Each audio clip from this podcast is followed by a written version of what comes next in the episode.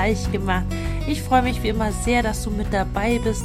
Heute spreche ich über das Thema Hochzeitskonzept, wie du in fünf Schritten dir selbst ein Hochzeitskonzept im ersten Schritt erstellen kannst. Das ist natürlich auch ein Prozess. Dementsprechend richtet es sich mehr an Brautpaare, die jetzt gerade so am Anfang der Planung stehen. Aber falls du jetzt gerade schon mitten in der Planung bist und vielleicht auch noch dieses Jahr heiratest und auf heißen Kohlen natürlich sitzt, dann ähm, kannst du dich auf was gefasst machen, denn die nächsten Wochen werde ich mich diesem Thema ein bisschen mehr widmen. Ich habe da so ein bisschen die Schwierigkeit, die Balance aufrechtzuerhalten zwischen Paaren, die frisch verlobt sind und denjenigen, die schon weiter in der Planung sind. Aber an euch ist auch gedacht, deswegen hab ein bisschen Geduld mit mir und äh, wünsche dir wie immer ganz viel Spaß beim Anhören. Falls du Lust hast, das Ganze jetzt auch auf YouTube anzuschauen, den Link habe ich dir unten in die Show Notes reingepackt. Ich wünsche dir ganz viel Spaß beim Anhören. Hallo du Liebe und herzlich willkommen zu einer neuen Episode von Heiraten leicht gemacht. Heute geht es um das Thema Hochzeitskonzept, wie du in fünf einfachen Schritten dein eigenes Hochzeitskonzept erstellen kannst. Und äh, bevor wir wirklich an die Fünf-Schritte-Regel gehen, möchte ich mit dir ganz kurz durchgehen, was ein Hochzeitskonzept überhaupt ist und warum du das überhaupt brauchst und dir dieses Video überhaupt anschauen solltest.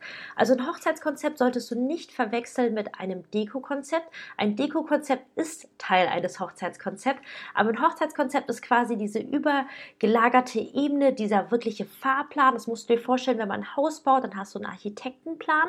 Und dass man quasi auf einen Blick sieht, was ist alles bei dieser Hochzeit vorgesehen. Weißt du, dass sich man weiß, okay, wie groß ist eine große, eine kleine Hochzeit, ähm, was ist das für eine Stilrichtung, was ist für eine Trauung gewünscht, was sind das für Menschen, die dahinter stehen, was zeichnet sie besonders aus? Und all diese Details, die gehen quasi aus einem Hochzeitskonzept hervor.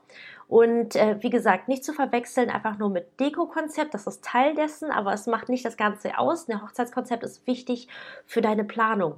Und warum du quasi das Thema Hochzeitskonzept für dich und deine Hochzeit berücksichtigen solltest, ist einfach die Grundlage, dass du, wenn du jetzt diesen Kanal schaust, dann gehe ich davon aus, dass du einfach wirklich eine richtig, richtig schöne Hochzeit dir wünscht, aber auch keinen Bock auf diesen ganzen Stress hast. Du hast keinen Bock, ey, noch kurz vor der Hochzeit dann noch voll in Stress zu verfallen und deswegen brauchst du ein Hochzeitskonzept.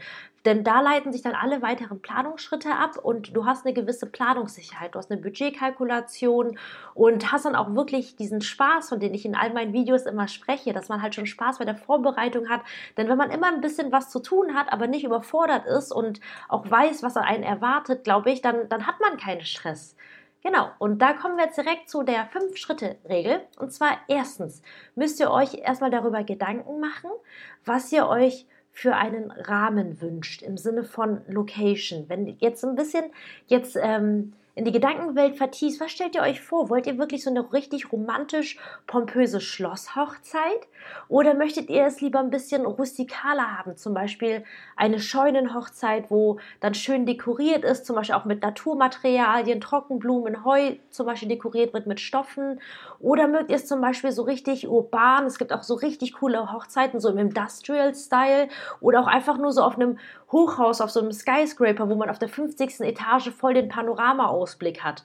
Also da gibt es sehr, sehr viele verschiedene Möglichkeiten. Oder darf es ein Gutshof sein, so ein Bauernhof, wo viele Kinder mit dabei sind und dann spielen können. Und dann macht man draußen noch Tipi-Zelte. Es gibt so viele Möglichkeiten. Und da müsst ihr erstmal so für euch mal so einen Gedanken fassen, ey, was seid ihr für Menschen? Was würde zu euch passen einfach? Und das ist quasi der erste Schritt. Zweiter wichtiger Schritt ist zu klären, wo wollt ihr heiraten, in welchem geografischen Radius. Das macht für die Planung wirklich einen immensen Unterschied, weil du die Location davon abhängig machst, aber natürlich auch die ganzen Dienstleister, die du suchst. Das macht ja schon Sinn, die alle eng beieinander zu halten, denn dann ist auch eine Wahrscheinlichkeit da, dass sie vielleicht schon mal miteinander gearbeitet haben, sich gut verstehen, denn je besser sich die Dienstleister verstehen, desto besser ist euer Ergebnis auf der Hochzeit. Das ist wirklich simpel, aber das sind so kleine Tricks, die man vielleicht versucht zu berücksichtigen. Die große Frage ist, in welchem Radius. Es gibt Vor- und Nachteile. Je weniger ihr festgelegt seid, desto mehr Auswahl habt ihr. Aber mehr Auswahl ist auch nicht immer gerade einfach. Deswegen ist die Frage, möchtet ihr quasi so feiern, dass die Gäste zum Beispiel noch abends nach Hause fahren können? Oder möchtet ihr zum Beispiel jetzt das andere Extrem, eine Destination Wedding, wo wirklich alle hinreisen, keiner mehr weg muss, alle ein Hotelzimmer haben und ihr die ganze Nacht durchfeiern könnt? Das ist der zweite Schritt. Drittens gehört auch natürlich mit einher, mit wie vielen Gästen wollt ihr feiern.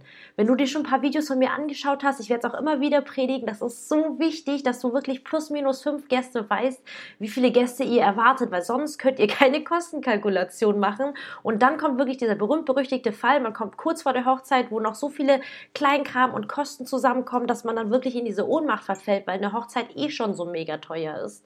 Und deswegen, mit wie vielen Gästen wollt ihr plus minus fünf Leuten heiraten? Und äh, merke dir an dieser Stelle, die Kosten, die Personenanzahl ist der höchste Kostentreiber und äh, deswegen solltet ihr dann nochmal überlegen, okay, wer ist wirklich so ein Herzensmensch, den ihr mit dabei haben wollt und wen habt ihr vielleicht nur aus äh, zum Beispiel schlechtem Gewissen eingeladen. Vierter Schritt. Wann wollt ihr heiraten? Das ist wichtig, gerade für die Dienstleistersuche, aber auch natürlich die Location-Auswahl. Seid ihr festgelegt? Habt ihr einen bestimmten Termin, wo ihr sagt, darauf planen wir hin?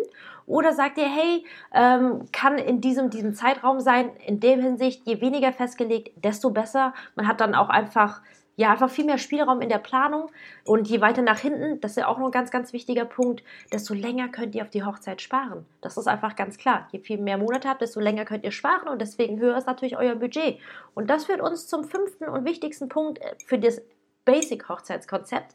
Ähm, mit wie viel Geld möchtet ihr einplanen? Habt ihr, wollt ihr alles selbst stemmen? Wollt ihr einen Teil fremdfinanzieren, einen Kredit aufnehmen? Ich mache jetzt hier keine Finanzberatung, ich sage dir nur die Möglichkeiten, die es gibt. Von den Eltern, von den Freunden, ich weiß es nicht. Einige kalkulieren schon, ähm, dass die zukünftigen Geldgeschenke quasi mit in ihr Hochzeitsbudget rein. Wie gesagt, ich mache hier keine finanzielle Beratung, ich sage dir nur die Möglichkeiten.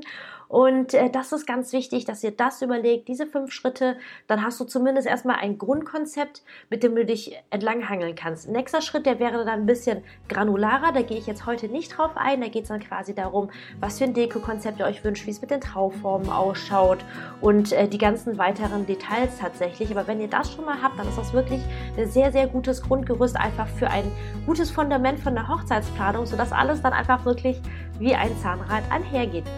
Wenn es dir gefallen hat, dann denk auf jeden Fall dran, hier diesen Channel zu abonnieren und ich freue mich aufs nächste Video mit dir.